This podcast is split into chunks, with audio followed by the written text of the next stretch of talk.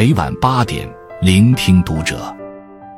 各位听友们，读者原创专栏现已全新上线，关注读者首页即可收听。今晚读者君给大家分享的文章来自作者杜兰君。最好的生活状态：物质低配，家庭高配，灵魂顶配。人一生应该怎么过才最舒心？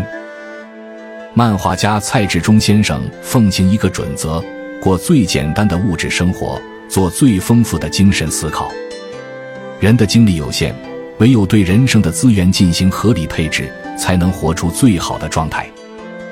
中年以后，最好的生活状态是物质低配，家庭高配，灵魂顶配。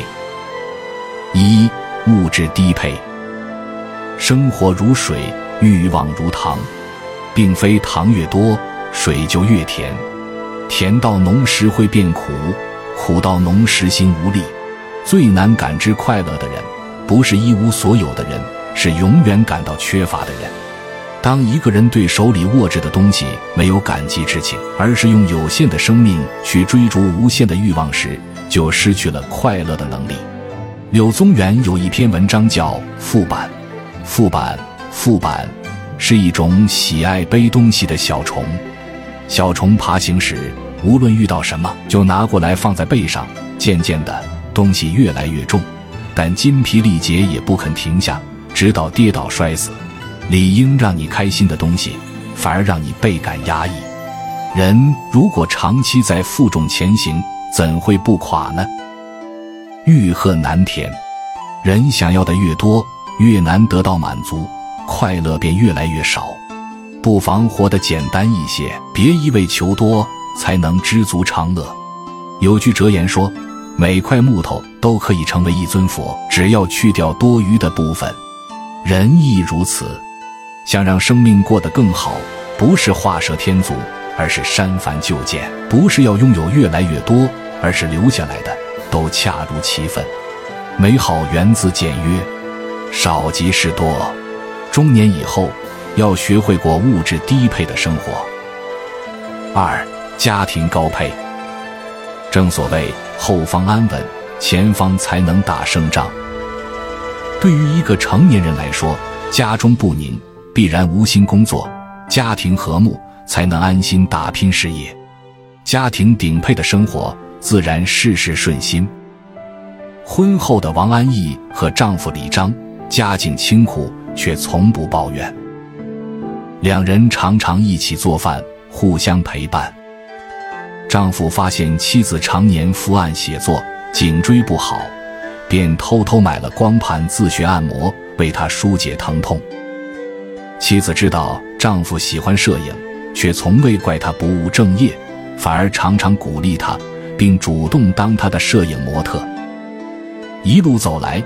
两人从未因家务红过脸，也从未因琐事吵过架。一九九六年，王安忆出版了长篇小说《长恨歌》，一举荣获第五届茅盾文学奖。妻子的尊重与支持，让丈夫信心满满，不久竟也抱回来了一座年度最佳摄影奖奖杯。人们穷尽一生，都在寻找幸福的归处。越到后面越意识到，真正的幸福是家人闲坐，灯火可亲。真正的生活智者都在努力高配家庭。三灵魂顶配，杨绛先生说：“简朴的生活，高贵的灵魂，是人生的至高境界。”现实中的我们，何尝不是吃尽了生活的苦，才懂得精神丰盈比什么都重要？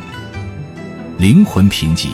精神世界贫穷的人，即便有再多的物质，也总郁郁寡欢；而灵魂顶配的人，无论身处顺境还是逆境，都能从容优雅，活出另一番精彩。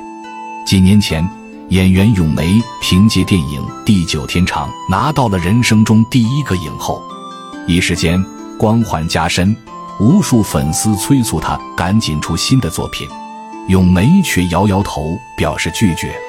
因为她明白，地久天长已经是他演技的极限，再怎么努力也无法超越。他发现，很多的痛苦都源于自己的执念，总是执着于一些东西，总是在意外界的肯定，总是对自己挑三拣四，灵魂就会逐渐迷失。只有学会接纳自己，给心灵松绑，才能活出生命应有的丰盈。所以，咏梅坦然接受眼下的生活，不演戏的日子里，他在家侍弄花草，陪伴亲友，日常也别有一番味道。正如丰子恺老先生说的那样：“既然没有净土，不如静心；既然没有如愿，不如释然。心中真正的安宁，是简单朴素。”纯然，而非浮华、奢靡与混乱。以一颗从容心，笑看所有的沉浮得失，才是面对生活最好的姿态。美国作家威尔·鲍温说：“让生活变得更美好的秘诀，其实就掌握在我们自己的手中。所有的路，都要靠自己一步步走下去。适当减少物质的欲望，多花点心思去经营家庭，努力提升自己。”丰富内在和灵魂，人生才能活得自在从容。点个再看，此后余生不被俗物缠身，把命运放在自己手上。关注读者，感恩遇见。